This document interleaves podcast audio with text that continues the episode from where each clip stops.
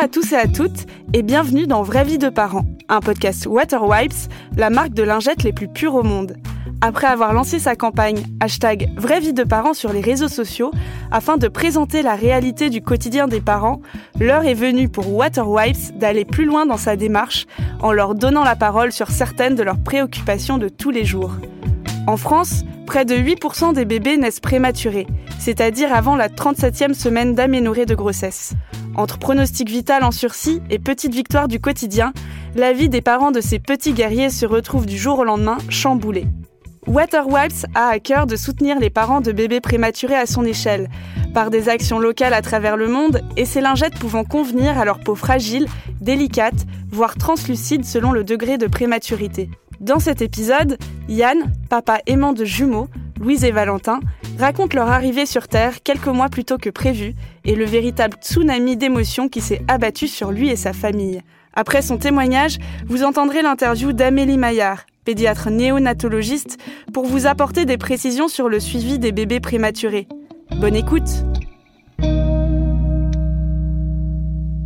Est-ce que tu peux raconter comment s'est passée la découverte de la grossesse? Au début, nous avons essayé d'avoir donc un enfant pendant quelques mois. Ça ne fonctionnait pas forcément euh, tout de suite, donc euh, nous euh, avons eu recours à des traitements, on va dire de ce qu'on appelle de la stimulation. C'était assez soft, hein, c'était pas non plus dans les, degrés les plus élevés de, la chose, et donc ça a enfin fonctionné. Ma femme est, tombée enceinte, et quand nous l'avons découvert, nous avons découvert qu'il s'agissait de jumeaux. Donc nous avons découvert ça euh, très surpris. Euh, aucun jumeau dans ma famille, aucun jumeau dans la famille de ma femme. Et j'avais plutôt auparavant tendance à plaindre les gens qui attendaient des jumeaux. Mais finalement, euh, après quelques minutes, après l'avoir appris, alors la surprise était vraiment énorme. J'ai dû rester sans dire un mot pendant cinq minutes et en mettant la main devant la bouche, tellement j'étais choqué. Et finalement, au bout de cinq minutes, dès qu'on est sorti de chez le gynécologue, euh, bah, je ne sais pas, une fois qu'on a assimilé l'information, bah, on est parti. On est parti avec les données de, l'équation. Est-ce que tu peux me raconter comment se sont passés les premiers mois de grossesse? Alors tout s'est très bien passé. Euh, la grossesse euh, s'est passée honnêtement sans aucun souci. Toutes les étapes normales et attendues se sont, se sont produites. les nausées, le sommeil vraiment très très lourd euh, qui peut euh, accompagner le début des grossesses et, vraiment aucune aucune difficulté, le ventre qui s'arrondissait petit à petit et vraiment aucune aucun signe avant-coureur de quoi que ce soit. Et puis à cinq mois de grossesse, tu m'as expliqué que ta femme a commencé à ressentir des contractions. Cinquième mois de grossesse, le, jour vraiment du cinquième mois révolu, ma femme a, eu des contractions, donc nous sommes allés à la clinique. On l'a donc auscultée et on s'est rendu compte que les contractions ne s'arrêtaient pas et que le, col était, euh, était dilaté. Donc potentiellement, euh, son gynécologue qui est arrivé en urgence nous a dit que potentiellement l'accouchement pourrait avoir lieu dans la nuit. Il nous a également dit qu'on est dans un cas très particulier, puisqu'on était le jour même euh, de la 24e semaine, et à l'époque, c'était le premier jour à partir duquel on estime qu'on doit réanimer les enfants. Alors réanimer, évidemment, on tient compte de, de, la vie des parents, mais on va dire c'est le premier jour de l'existence légale d'un enfant. Ça veut dire que ça aurait été la veille, on en serait peut-être resté là, euh, même s'il était arrivé quoi que ce soit au fœtus. Là, il fallait euh, aller jusqu'au bout. Il a commencé à nous préparer à ça, et, donc on a, encaissé la nouvelle en se, disant que, euh, effectivement, si l'accouchement avait lieu dans la nuit, les chances de survie des enfants étaient très minces. Pendant cette nuit, ils ont préparé ma femme pour un éventuel accouchement. Ils lui ont fait une péridurale. Et finalement, c'est grâce à cette péridurale que les contractions ont cessé. Finalement, l'accouchement était potentiellement imminent puisque le col était ouvert, mais euh, les contractions n'étaient plus là et maintenant il s'agissait de, gagner du temps pour que l'accouchement se déclenche le plus tard possible. Ça pouvait être dans deux heures, ça pouvait être dans deux semaines, dans deux mois ou alors à terme, mais il fallait dans tous les cas euh, faire le plus attention possible. Et en termes de ressenti personnel, on s'est retrouvé vraiment euh, désemparé du, d'une heure à l'autre, puisqu'on se disait, il y a encore quatre heures, tout se passait bien, et, là maintenant, surtout dans une situation où potentiellement, dans, les heures qui viennent, on peut, on peut les perdre, ou en tout cas, on peut les voir naître dans un état qu'on ne, ne connaît pas. On était assez désemparés. Moi, je sais que j'essayais de chercher les mots pour euh, réconforter euh, ma femme. Ma femme, sans doute, cherchait la même chose pour moi. Moi, je me disais, au pire, tant pis, c'est comme ça, ça devait arriver, on recommencera. Mais je me suis dit, c'est pas quelque chose qu'elle a envie d'entendre aujourd'hui. Et en fait, elle me l'a dit euh, dix minutes après, avec les mêmes mots. Donc là, je me suis dit qu'on était vraiment fait pour être ensemble. Maintenant, il fallait trouver un hôpital qui accepte, qui s'occupe de réanimation néonatale, puisqu'une clinique n'est pas équipée pour ce genre de d'actes médicaux, en l'occurrence d'actes médicaux lourds. C'est très lourd comme, comme chose, donc une clinique ne fait pas ça. Il fallait trouver donc un hôpital qui dispose d'une réanimation néonatale. Et on a réussi à trouver une place à l'hôpital Port-Royal, dans le 14e. Donc ma femme a été transférée là-bas. Là, elle était alitée et il s'agissait maintenant de, gagner un maximum de temps euh, pour euh, retarder au plus, euh, au plus tard l'accouchement. Combien de temps finalement la grossesse a tenu après tout ça? Alors ma femme a été hospitalisée pendant plusieurs semaines. Elle a réussi à tenir trois semaines et quatre jours. Donc je précise 4 jours parce que euh, chaque jour compte. Chaque jour compte. Euh, euh, les, bébés continuent de grandir dans son ventre et même si le col se dilatait de plus en plus, faisant craindre un, accouchement de plus en plus imminent, chaque journée passée était une journée de gagner et une chance de survie en plus pour eux. Je venais la voir tous les jours et puis ben, on, attendait de savoir ce qui, ce qui, en serait. quand on est arrivé à l'hôpital, ils nous ont tout de suite dit, dès le premier jour, ils nous ont demandé ce qu'on souhaitait faire, dans quel euh, état d'esprit on était. Ils entendaient par là, euh, est-ce qu'on veut euh, la vie à tout prix, on s'acharne, on les réanime tant qu'on peut, ou est-ce que si vraiment les séquelles sont trop lourdes ou il n'y a pas d'espoir, est-ce qu'on en reste là? Nous, on fait confiance, on fait confiance aux spécialistes, aux médecins. On leur a dit, écoutez, vous jugez ce qui est raisonnable, on vous suivra. Mais c'est vrai qu'au début, on était un peu tenu de la question, mais en soi, on comprend parfaitement, il faut qu'ils s'adaptent à la personne qu'ils ont en face d'eux, si ce sont des gens très, très croyants ou autres. Voilà, nous, c'était, c'était pas le cas, donc euh, on les a laissés euh, juger de ce qui était raisonnable. Mais ils nous ont dit, il faut qu'on vous pose la question, puisque si vous accouchez euh, dans deux heures, il faut qu'on puisse, le moment venu, on n'aura pas le temps de vous poser la question en direct. Euh, donc pour l'accouchement, euh, dans la nuit du, 4 au 5 novembre, euh, moi j'étais j'étais au travail puisque j'allais très souvent travailler la nuit puisque je ne je voulais croiser personne. Je voulais pas qu'on me demande comment ça allait. Déjà, je ne savais pas quoi répondre et en plus, j'avais absolument pas envie de, de, croiser des gens. Je suis rentré du travail à, à 2h30 du matin. Je me suis couché et à 2h40, mon téléphone a sonné.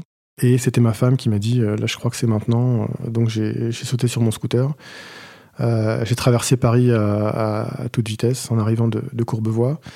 Et en fait, dix minutes après, j'étais à Port-Royal et je suis rentré dans la chambre et ils l'ont descendu en salle d'accouchement tout de suite. Ils l'ont préparé, ils nous ont dit ne soyez pas étonnés, entre de très grands prématurés plus des jumeaux, il y aura beaucoup de monde dans la salle. Bon, on se doutait bien que c'était pas le moment de faire nos, prudes, donc il n'y avait pas de problème. Donc, euh, ils ont commencé à la préparer pour l'accouchement. ils lui ont fait une péridurale. Et euh, ensuite, l'accouchement, euh, vers 8 h du matin, était, était imminent. Moi, je suis allé aux toilettes une dernière fois et quand je suis revenu dans la salle d'accouchement, j'ai vu une infirmière sur ma femme la main dans ma femme, il n'y a pas autre chose à dire. Et j'ai vu tout le monde partir en catastrophe euh, vers une autre salle. Donc là, on m'a demandé si j'avais compris ce qui venait de se passer. J'ai dit bah, absolument pas. Et on m'a expliqué que euh, Louise allait naître en premier, mais qu'elle avait le cordon autour du cou. Donc euh, de la naissance prévue par voie basse, finalement, c'est devenu une césarienne en urgence. Donc ils sont partis dans un, bloc opératoire où là, je ne pouvais pas aller. Donc on m'a mis dans un couloir, dans une coursive de l'hôpital. Et donc là, je me suis retrouvé euh, un lundi matin à observer les gens à 9h du matin qui partaient au bureau dans la rue et de l'autre côté, euh, j'attendais de savoir ce qui allait se passer. On m'avait dit qu'on viendrait me chercher au bout d'un quart d'heure et en fait, au bout d'une heure, toujours euh, personne n'était venu. Donc je commençais un peu à m'inquiéter. Et finalement, on est venu me chercher en me disant qu'on ne savait pas où on m'avait envoyé. donc ils m'ont retrouvé au dernier moment, une heure plus tard. Et là, on m'a expliqué donc que les enfants étaient nés, qu'ils étaient partis euh, en réanimation, donc on s'occupait d'eux et qu'on viendrait nous voir euh, dès qu'on pourrait aller les, les, voir. Cela dit, il était 9h du matin et on nous a dit euh, pas avant la fin de la matinée et votre femme ne pourra y aller elle que quand elle pourra marcher, donc c'est-à-dire quand les effets de la péridurale auront, auront cessé. Donc c'est moi qui suis allé les voir en premier.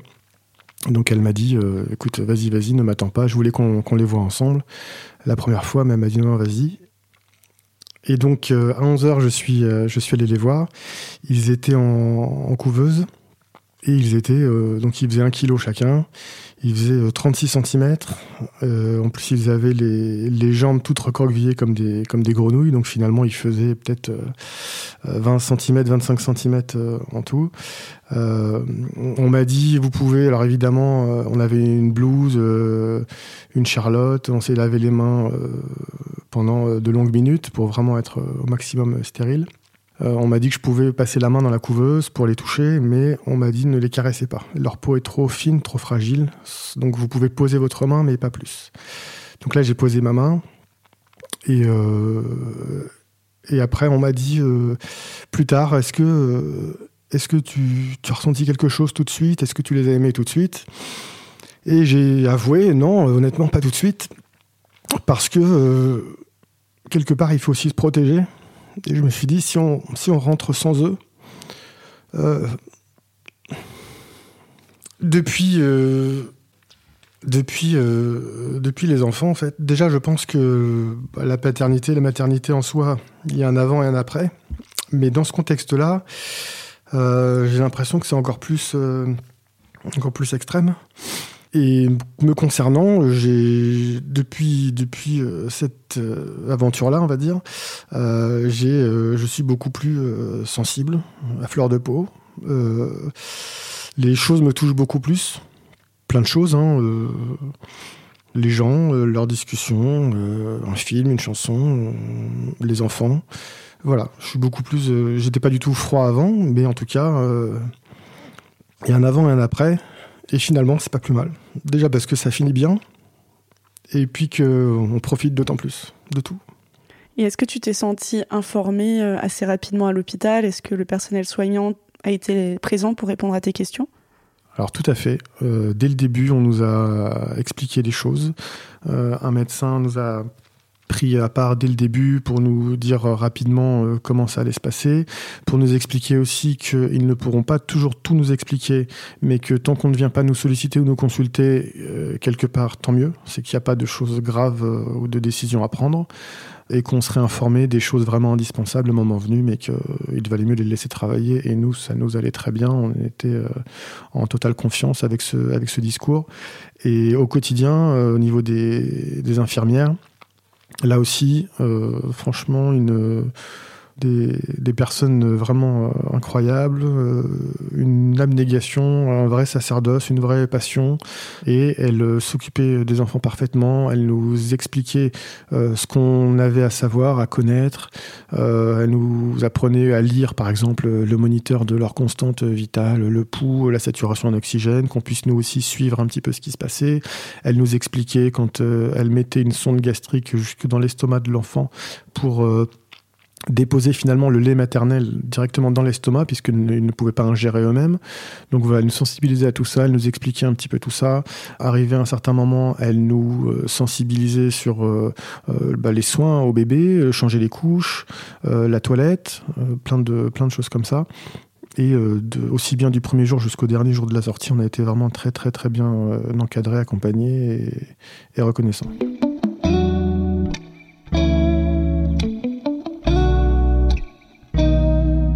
D'après une étude Water Wipes sur la prématurité, plus de la moitié des parents de bébés prématurés ne se sentaient pas assez informés sur le sujet. Et toi, est-ce que tu connaissais le sujet de la prématurité avant d'être touché alors, je, connaissais ou je pensais connaître ce qu'était la prématurité. Euh, par définition, c'est juste un bébé qui naît plus tôt que prévu. Euh, maintenant, je n'imaginais pas les degrés de prématurité qu'on peut avoir. Un bébé qui est né à 5 mois, 6 mois, 7 mois, 8 mois, c'est pas du tout la même chose. Euh, donc là, ils sont nés à 5 mois et 3 semaines de grossesse. Et c'est vrai que je n'imaginais pas euh, euh, qu'un enfant soit viable à ce terme ou alors avec des séquelles lourdes. après, je n'étais pas informé, mais en soi, sur le nombre de naissances aujourd'hui chaque année en France, le taux de prématurité, je ne le connais pas, mais il doit être assez marginal. Donc en soi, pourquoi j'aurais été informé, pourquoi aller euh, angoisser les gens avec des choses qui ont très peu de chances de se produire. Donc voilà, donc non, j'étais pas vraiment informé, mais euh, ça m'a pas choqué. Tu as raconté la naissance et ta rencontre avec tes enfants. Est-ce que tu peux raconter un peu ce qui s'est passé dans les mois qui ont suivi? Donc à l'hôpital, ma, femme euh, y allait tous les jours. Elle arrivait très tôt le matin, elle partait très tard le soir. donc elle, elle les veillait, elle, s'occupait d'eux au, à mesure de ce qu'elle pouvait faire, euh, soit, soit au bout d'un moment lui leur donner euh, le biberon, mais ça c'était beaucoup plus tard, mais au début c'était tout simplement du pot à pot. Euh, donc ma femme avait ces journées types. Moi, je jonglais pareil entre le, travail et les visites à l'hôpital. Euh, donc je travaillais surtout la nuit parce que je voulais encore une fois ne, croiser personne puisque les gens me demandaient comment ils allaient, ce qui en soi était, gentil, mais j'avais pas envie de leur expliquer parce que je ne savais pas vraiment quoi leur dire. On n'était pas encore sorti d'affaires. et puis j'avais pas vraiment envie de, devoir expliquer ou, même me faire plaindre tout simplement. Je faisais ce que je pouvais faire, c'est-à-dire que le pot à pot, je, n'y avais pas droit. Euh, j'ai dû le faire une fois, et encore, je pense que c'est une infirmière qui n'avait pas eu les, consignes. Mais euh, ça dépend un peu de chaque hôpital. Euh, c'est une question de politique, et ils estiment que le pot à pot est plutôt réservé à la mère pour l'aider notamment à gérer son éventuelle culpabilité. souvent, il y a des femmes qui culpabilisent d'avoir mis au monde un enfant prématuré, comme si c'était de leur faute, comme si elles avaient fait quelque chose alors qu'évidemment c'est absolument pas le cas. Mais en tout cas, euh, c'était réservé aux, mamans. Et en soi, moi, ça me posait pas de problème. Moi, c'était par-dessus ma, blouse. Euh, et, honnêtement, pour moi, c'était tout aussi satisfaisant. Selon l'étude euh, que j'ai citée précédemment, 40% des parents ont ressenti de la peur lors des premiers jours en unité spécialisée. Est-ce que c'est ce que tu as ressenti de ton côté? Est-ce qu'il y a eu des moments plus difficiles que d'autres et lesquels? Alors la peur, c'est surtout de déjà la peur pour ses enfants et on est entouré, on est vraiment dans un service où il y a beaucoup d'autres enfants dans le même cas, d'autres parents dans le même cas. C'est une espèce de ruche où euh, des infirmières et des médecins vont dans tous les sens. Euh, déjà pour nos enfants, on ne nous explique pas tout, mais c'est absolument normal. Euh, c'est pas la priorité de nous tenir informés. La priorité, ce sont les enfants. Donc en fait, la peur, c'est pour nos enfants, c'est aussi euh, une peur un peu naturelle d'arriver dans un environnement où justement c'est euh, ça fourmille de personnes, ça va dans tous les sens, ça bip, beaucoup de bip bip dans tous les sens. Euh, certains sont anodins, d'autres sont un peu plus angoissants et on voit des gens se mettre à courir sans comprendre ce qui se passe, y compris dans notre chambre. Donc oui, c'est quelque chose qui est un peu anxiogène, mais qu'on apprend à appréhender. Euh, parce qu'on se rend compte que la finalité, euh, bah, elle est absolument bénéfique. Donc, euh, donc c'est pas, c'est pas un souci. Le, la peur du début, elle est, elle est normale. Elle est normale et elle fait partie de, on va dire, de l'expérience. Est-ce que vous aviez des contacts avec les autres parents qui avaient des, des bébés hospitalisés dans le service? Alors oui, on a, on a échangé avec quelques parents. Soit parce qu'on était dans une chambre de trois lits, donc forcément le troisième lit était occupé par un autre enfant. Soit parce qu'on s'est croisés dans certaines circonstances euh, et, en fait, on se rendait compte que ce genre de, de particularité, de, pathologie, appelons-la comme ça, euh, ça touche tout le monde, mais on se retrouve tous au même endroit. C'est-à-dire qu'il n'y a pas, euh, comme je disais tout à l'heure, une clinique qui traite ça. voilà, c'est tellement lourd qu'en fait, il n'y a que l'hôpital public qui s'occupe de ça. Et on se retrouve tous ici. Qu'on soit euh, le PDG du plus grand groupe de France ou euh, la boulangère du coin de la rue. Euh, on est tous au même endroit, donc on, est vraiment un, échantillon de la population, tous mélangés. Donc parfois, il y a des rencontres un peu atypiques, on rencontre des gens qui sont avec qui on n'accroche pas forcément, d'autres avec qui on accroche, beaucoup plus. Euh, il y a aussi euh, des, oui, un peu des, classes sociales qui se seraient jamais rencontrées, qui se rencontrent et qui échangent, et ça peut donner des bonnes surprises.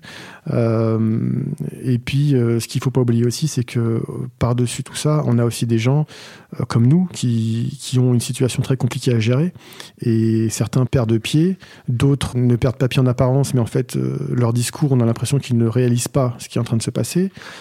Donc on se rend rapidement compte que chacun mène son combat, euh, on peut échanger, euh, ça devient presque cordial, mais on ne rentre pas dans le détail du cas de son enfant, et ainsi de suite. Et les quelques fois où on veut éventuellement en échange, ça va peut-être euh, être pour peut-être même se comparer. le vôtre, est-ce qu'il a eu une jaunisse au début et comment vous avez fait? Le vôtre, est-ce qu'il a fait des, des bradycardies, c'est-à-dire des petits arrêts cardiaques de temps en temps et comment vous gérez? Voilà, c'est presque on se donne des petits conseils comme ça, on compare nos expériences mais euh, ça va jamais. Euh, on va pas, on, va pas à l'hôpital se retrouver des, amis ou des connaissances comme ça. Ça reste vraiment très compartimenté. Et au bout d'un moment, chacun retourne dans sa chambre. Et même quand on est dans la même chambre, chacun reste dans son coin. Et quand en plus souvent il y a des épisodes pas très marrants qui arrivent, euh, il y a une pudeur naturelle qui fait que chacun reste de son côté.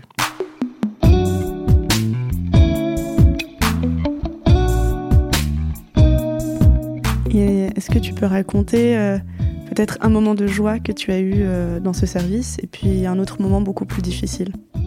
Alors des moments de joie, euh, par exemple, euh, La première fois qu'on a pu mettre les deux enfants sur, le, sur ma femme, ensemble, parce que le pot à pot, auparavant, c'était euh, chacun son tour. La première fois, on a pu les mettre ensemble. Euh, en plus, il s'est avéré que leurs deux mains se sont mises euh, l'une sur l'autre. ils se la sont attrapées. c'est de l'ordre du réflexe, hein, c'est évident, mais en tout cas, même si, si on veut y voir un signe, eh ben, voyons-le, le signe. Donc là, ma femme était, était ravie, je revois encore son visage. Et un autre moment de joie, euh, c'est le premier, le premier bain, le premier bain de Louise, par exemple, où elle était euh, complètement, euh, elle avait, elle faisait un, espèce de haut avec sa bouche, comme si elle retournait dans le liquide amniotique et elle était absolument aux anges. Donc ça, c'était, c'était parfait. Et aussi concernant Valentin, quand voyant qu'il commençait un peu à s'éveiller, une de nos infirmières qui s'est parfaitement occupée d'eux pendant, pendant trois mois, euh, est allée, euh, Amélie pour la nommer, euh, est allée chercher un, mobile à l'autre bout de l'hôpital juste pour Valentin. Et, Valentin était là, regarder son mobile et il était, il était subjugué par ça. Et, voilà, hein, ça c'était un, moment de joie. moment plus difficile, donc ils étaient sous assistance respiratoire puisque leur, leur problème essentiel c'était les poumons. Et donc, on leur, euh, comme l'oxygène ambiant ne suffisait pas à, les faire respirer, on, leur augmentait le taux d'oxygène dans euh, ce qu'on leur euh, insufflait. Et en fait, le taux d'oxygène dans, dans l'air était à 21%, et donc on leur mettait 25%, 30%, 40%. Et le problème, c'est que pour Valentin, au bout d'un moment, ça ne suffisait toujours pas. Donc on était à 40, 50, 60%, ça ne suffisait toujours pas. Et donc on l'a intubé, on lui a mis un ça s'appelle un, OHF, c'est une espèce de grosse machine qui fait un bruit pas possible et qui respire à sa place et qui, euh, on l'intube et ça le secoue dans tous les sens et ça secoue tellement l'enfant qu'on sédate l'enfant. Et donc, on a l'impression que c'est une espèce de poupée de chiffon euh, qui, a l'air même morte, hein, tout simplement. On lui met un casque anti-bruit aussi, tellement ça fait de bruit. Et ça respire pour lui. Et malgré ça, on a augmenté 60, 70, 80, 90. Euh, je ne sais pas s'il est à 100%, mais on n'a pas dû être très loin. Et, à un moment, euh, il, était, euh, il était vraiment dans un état, on va dire, désespéré. On nous a appelé en disant Venez parce qu'il passera peut-être pas la nuit. Et ensuite, on nous a appelé pour nous dire euh, on a peut-être une solution pour lui. En tout cas, il faut essayer parce qu'on ne peut plus rien essayer. Est-ce qu'on peut inscrire Valentin? Il, il, fallait effectivement l'aval des parents. On nous a dit est-ce qu'on peut inscrire Valentin dans un protocole? Ça consiste à lui donner un produit entre le 14e et le 16e jour de vie. On était au 15e jour de vie, donc il fallait se décider rapidement. On nous l'a présenté de façon très froide, donc euh, ça m'a presque mis en colère. Mais peu importe, j'ai dit écoutez, nous, de toute façon, on vous signera ce que vous voulez euh, si, ça peut le sauver.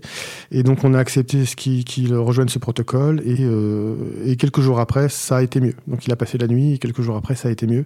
Alors, on ne sait pas si on lui a donné le vrai médicament en question ou alors un placebo, parce que ça fait partie de l'étude. Euh, on ne le sait pas, on ne le saura jamais, mais en soi, on s'en moque bien. Et, donc, voilà, c'est peut-être le moment le plus compliqué de cette période. Tu as raconté la naissance et ta rencontre avec tes enfants. Est-ce que tu peux raconter un peu ce qui s'est passé dans les mois qui ont suivi? Je sais que c'est une vaste période. Alors, ils sont restés donc euh, trois mois à l'hôpital puisqu'en fait, on nous explique qu'à partir du moment où ils euh, naissent, euh, c'est comme s'ils finissaient de grandir à l'hôpital. Donc, ils sont sortis le 1er février, leur terme théorique était le, 5 ou le 10 février, je ne sais plus. Ils sont sortis le 1er février, ils sont rentrés à la maison. Euh, leur problème à eux, c'était la respiration, les poumons. chaque prématuré a généralement un organe ou plusieurs qui est immature et qui n'est pas arrivé au terme de son développement, et chez eux, c'était les poumons. En soi, il vaut mieux ça que l'estomac ou le cerveau. Donc, euh, ils étaient euh, sous assistance respiratoire à l'hôpital. C'est allé assez loin pour, euh, Valentin et pour Louise aussi. Et à la sortie de l'hôpital, Louise respirait toute seule. Et Valentin, par contre, avait un, avait un, masque avec de l'oxygène et il avait une, une bonbonne d'oxygène à la maison. Donc le retour était à la fois joyeux de les avoir avec nous et en même temps angoissant parce que quand on nous a dit euh, vous sortez dans deux jours, euh, avec l'habitude euh, au fil des mois de regarder tout le temps l'écran pour savoir s'il respirait bien, si le cœur battait, si l'oxygène était en quantité suffisante dans le sang, et là de nous dire qu'on allait tout débrancher et qu'ils allaient vivre comme ça au quotidien, ce qui en soi pourtant est normal et la finalité, c'était en tout cas plus pour moi que pour ma femme, mais c'était assez, assez angoissant.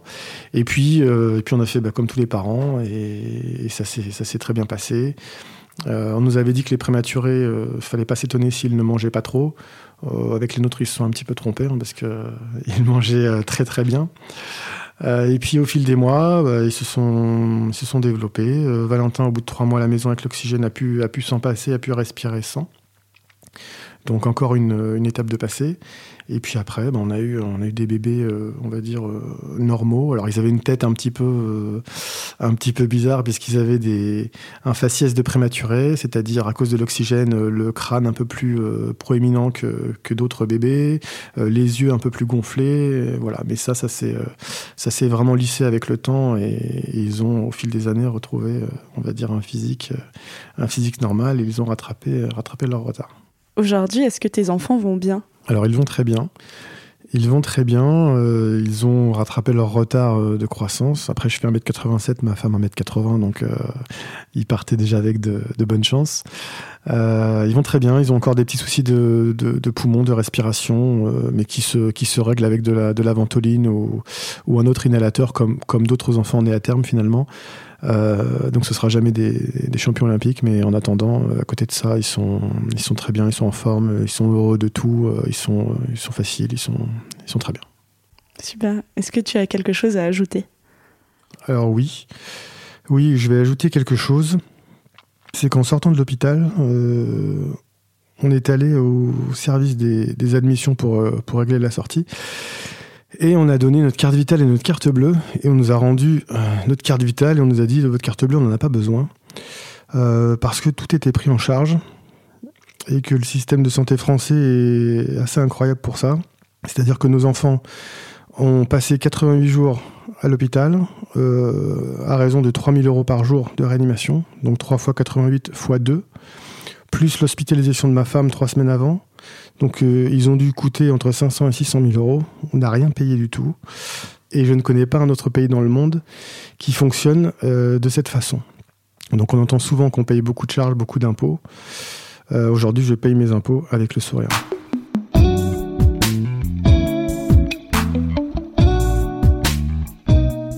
Les enfants de Yann se portent bien aujourd'hui, c'est en partie grâce au travail du personnel soignant de l'hôpital où ils sont restés plusieurs mois. Aides-soignants, infirmiers, médecins, c'est une véritable chaîne humaine qui existe pour sauver les bébés prématurés et limiter au maximum les possibles séquelles. En 2020, Waterwipes a d'ailleurs lancé une étude menée auprès de 2057 parents de bébés prématurés. Le but, mieux comprendre leurs préoccupations et leurs sentiments vis-à-vis du personnel soignant, véritable pilier dans cette aventure éprouvante. Pour en savoir plus sur le sujet, Dr Amélie Maillard, pédiatre néonatologiste, a répondu à nos questions. Bonjour Amélie Maillard, tu es pédiatre néonatologiste. Est-ce que tu pourrais m'expliquer en quoi consiste cette spécialité? Donc la néonatologie, c'est une branche de la pédiatrie qui se consacre aux soins et à la prise en charge des nouveau-nés. Stricto sensu, un nouveau-né, ça se définit par un âge inférieur à 28 jours de vie. Donc du coup, la néonatologie, c'est une spécialité qui est essentiellement hospitalière, qui se déroule en maternité qui va vraiment être à l'interface avec l'obstétrique. Parce que le pédiatre de néonatologie, il va intervenir parfois pendant la vie fétale, pendant la grossesse, avant même que l'enfant naisse, quand il faut préparer euh, sa naissance pour des raisons spécifiques. Il peut intervenir aussi dès la salle de naissance, si l'enfant, par exemple, a besoin de soins alors qu'il vient de naître. Il va intervenir également en suite de couche, quand l'enfant va bien, en maternité. Et bien sûr, une grosse partie de, son activité, ça va être l'hospitalisation en néonatologie. Il y a différents types de, services. Si le bébé a besoin de soins spécifiques après sa naissance. Et enfin, il y a aussi toute une partie qui va être le suivi de certains enfants, notamment celui des anciens prématurés. Est-ce que tu peux m'expliquer rapidement les différents stades de prématurité existants? Alors déjà, un prématuré, c'est un bébé qui va naître avant 37 semaines d'aménorrhée. Ça, c'est la définition vraiment de la, de la, prématurité. Ça correspond à peu près à 8 mois de grossesse. La grossesse normale, telle qu'on la connaît de 9 mois, c'est 41 semaines d'aménorrhée. Il y a à peu près trois ou quatre euh, niveaux de prématurité. Je vais en résumer euh, trois. Premièrement, il y a la prématurité modérée. La prématurité modérée, ça va de 32 semaines d'aménorrhée jusqu'à 36 semaines d'aménorrhée plus 6 jours. Ensuite, il y a la grande prématurité. La grande prématurité, elle va de 28 semaines d'aménorrhée jusqu'à 31 semaines d'aménorrhée plus 6 jours. Et enfin, la très grande prématurité, qu'on appelle aussi extrême prématurité, c'est lorsqu'une naissance survient avant 28 semaines d'aménorrhée. Dans le témoignage de l'épisode, les bébés en question sont des jumeaux. Est-ce que la prématurité est plus courante dans les grossesses gémellaires? Et si oui, pourquoi? Oui, la prématurité, elle est, euh, elle est clairement plus fréquente dans les grossesses multiples. On va même dire qu'un tiers des, prématurés sont issus de grossesses multiples. Alors les causes, elles sont essentiellement mécaniques. En fait, l'utérus, euh, en cas de grossesse multiple, il est plus distendu, il y a plus de contractions utérines. Donc, euh, il y a plus de risques euh, de sollicitation sur le col de l'utérus, plus de rupture des membranes prématurées, etc. Par ailleurs, il y a plus d'enfants qui vont avoir des difficultés de croissance in utero. C'est ce qu'on appelle les enfants petits pour la gestationnelle. Ça va être plus fréquent chez les prématurés. Donc ça va entraîner éventuellement une prématurité dite induite, c'est-à-dire décidée par l'équipe médicale pour faire sortir l'enfant parce qu'on pense qu'il ne grossit pas assez in utero, par exemple. Et puis il y a des risques un peu plus spécifiques quand les jumeaux euh, ne partagent qu'un seul placenta, ce qu'on appelle les grossesses monocoriales, avec des problèmes vasculaires qui peuvent entraîner également des complications et la survenue d'une naissance prématurée. Quelles sont les séquelles possibles de la prématurité et est-ce que l'on peut naître grand prématuré sans finalement avoir de séquelles? Alors je vais déjà répondre à la deuxième question. Est-ce qu'on peut naître grand prématuré sans avoir de séquelles? La réponse c'est oui. On peut naître grand prématuré et même extrême prématuré sans avoir de séquelles. Mais il ne faut pas pour autant minimiser euh, les risques de la, et les conséquences de la prématurité. En fait, les retentissements de la prématurité, ils existent, ça c'est sûr, mais ils sont extrêmement différents d'un enfant à un autre. Les séquelles, quelles qu'elles soient, elles vont être statistiquement, on va dire, plus fréquentes chez un ancien prématuré que chez un enfant né à terme. Ce qui ne veut pas dire qu'elles seront graves, euh, ni qu'il en aura forcément. Mais ce qui est important de voir, c'est que même un enfant né à terme, il a des risques d'avoir un jour une difficulté dans sa vie. Ça, c'est vrai que on le dit parfois aux parents, on leur dit, euh, votre enfant, s'il était né à terme, on ne peut pas exclure que un jour il ait un problème dans sa vie. On ne peut pas assigner à la naissance d'un enfant né à terme, il va marcher à tel âge, il va parler à tel âge. N'importe quel enfant peut un jour rencontrer une difficulté, notamment une difficulté à l'école. Et en fait, on, va dire que la naissance prématurée, elle va venir augmenter ce risque, elle va rendre cette éventualité plus probable. Alors, il y a une chose très importante à voir, c'est que le risque d'avoir des conséquences à long terme de la prématurité, elle va diminuer à mesure que l'âge gestationnel va augmenter. Il y a plus de risques d'avoir des conséquences quand on est à 25 semaines que quand on est à 26 semaines et ainsi de suite. Alors concernant les séquelles, parce que tu m'as posé aussi la question de quel type de séquelles existe. Alors quand on parle de séquelles, souvent, dans l'esprit des gens, on pense tout de suite aux séquelles neurologiques, neurodéveloppementales. Donc c'est vrai que c'est quelque chose d'important dont je vais discuter un petit peu après. Mais il y a aussi d'autres types de séquelles. Par exemple, il peut y avoir des séquelles respiratoires. En particulier chez les enfants qui naissent grands prématurés. Il peut y avoir une inflammation qui se développe au niveau de son, de son poumon, euh, liée à l'immaturité de son poumon, entre autres. Et ça peut entraîner une fragilité respiratoire, plus d'asthme, par exemple, des bronchiolites qui vont être un peu plus sévères chez ces enfants-là. Et concernant les, séquelles neurologiques, alors pourquoi déjà il y a des séquelles neurologiques? C'est parce que le, système nerveux central du bébé, il est encore immature.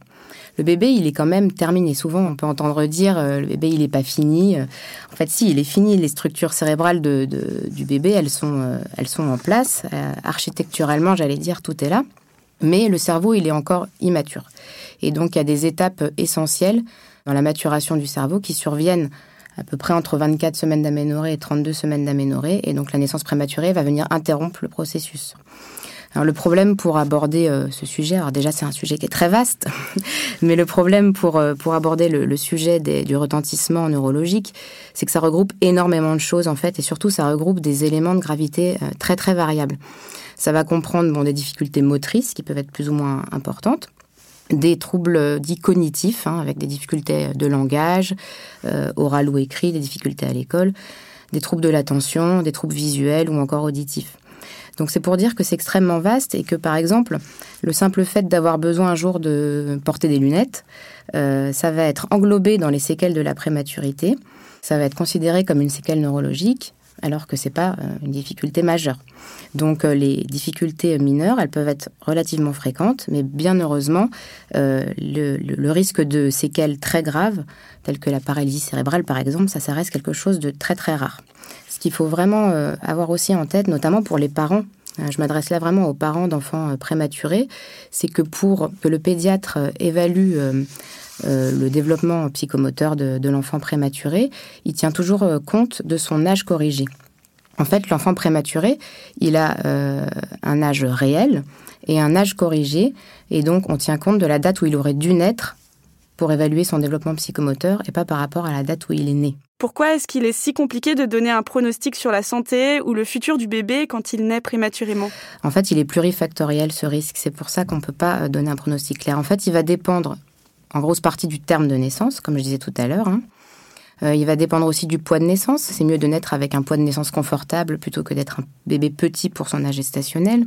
Il va dépendre du contexte de la naissance, de la cause de la prématurité, euh, du lieu de naissance. Est-ce qu'il est né dans un service euh, avec une réanimation ou s'il a eu besoin d'être transféré? Il va dépendre aussi de facteurs anténataux, c'est-à-dire dès la grossesse, le fait de recevoir certains médicaments chez la mère, notamment quelque chose d'assez connu qui s'appelle la corticothérapie anténatale. Ça consiste à injecter des corticoïdes à la mère. Ça, on sait que ça va améliorer de façon importante le pronostic de, de, ce bébé au niveau respiratoire, mais aussi pour son développement euh, à plus long terme. Il y a le sulfate de magnésium aussi qui est plus récent, qui est un traitement qui améliore le pronostic des bébés. Ça va dépendre également de facteurs génétiques, de facteurs sociaux, et puis beaucoup dépendre de, sa, de son évolution au départ en néonatologie. La survenue de complications au cours de l'hospitalisation va aussi jouer. Enfin, quel conseil donnerais-tu à des parents qui viennent d'avoir un bébé né prématurément? Alors, le premier conseil euh, que je donne régulièrement euh, aux parents et notamment à, la maman qui a accouché, c'est de réussir à ne pas culpabiliser. Alors ça, c'est sûr que c'est plus facile à dire qu'à faire, mais c'est vrai que bien souvent, euh, ces mamans éprouvent un sentiment de culpabilité de ne pas réussir à, mener cette grossesse à terme, alors que bien évidemment, elles y sont pour rien. Je leur dis aussi toujours de poser bah, toutes les questions qui leur passent par la tête aux différents intervenants voilà, aux infirmières, puricultrices, les auxiliaires de puriculture. Il y a beaucoup de monde en néonatologie. On leur euh, conseille aussi d'être présents. On va fortement encourager la présence parentale, la, mise en place des pots à peau. On sait que les pots à peau, ça va rassurer le bébé, ça va diminuer sa fréquence respiratoire, améliorer son sommeil, améliorer sa fréquence cardiaque également. On sait que tout ça, ça va améliorer le pronostic de ces bébés et qu'on peut agir là-dessus. Mais c'est facile à dire, mais en même temps, on leur dit de, de prendre le temps aussi de se reposer, parce que parfois euh, l'hospitalisation peut être longue, donc faut que c'est pas facile pour eux, mais qu'ils trouvent le compromis entre être présent pour leur enfant et aussi euh, prendre un petit peu de temps pour eux. Souvent, les parents, en fait, ils se sentent un petit peu inutiles, surtout quand le bébé est en couveuse, justement, avec beaucoup de surveillance, comme on disait tout à l'heure. Ils vont parfois se sentir un peu dépossédés dans leur rôle de parents. Et euh, en fait, bah, on leur dit que non, que même si euh, ils peuvent pas tout le temps avoir leur bébé euh, dans les bras, ils peuvent pas faire forcément tout ce qu'ils aimeraient faire. Leur présence, elle est vraiment utile. donc le pot à pot, donner un vêtement avec l'odeur des parents qu'ils ont porté sur eux, par exemple, leur parler, tout ça, on sait que c'est bénéfique pour l'enfant. On leur dit bien évidemment qu'il faut quand même respecter le rythme de l'enfant, pas le réveiller alors qu'il dort. Et puis, on va les encourager aussi assez facilement, mais s'ils le souhaitent évidemment, à, se tourner vers la psychologue du service. Hein, il y a des psychologues dans tous les services de néonatologie pour accompagner ses parents. Et il existe aussi euh, des associations, et c'est vrai que les associations d'enfants prématurés, ça peut, euh, ça peut aider d'échanger avec des gens qui ont vécu la même chose. Merci à Yann pour son témoignage et à Dr Amélie Maillard pour son expertise. Vraie vie de parents est un podcast Water Wipes. Retrouvez tous les conseils de la marque sur le site Waterwipes, rubrique Espace Parents. À bientôt!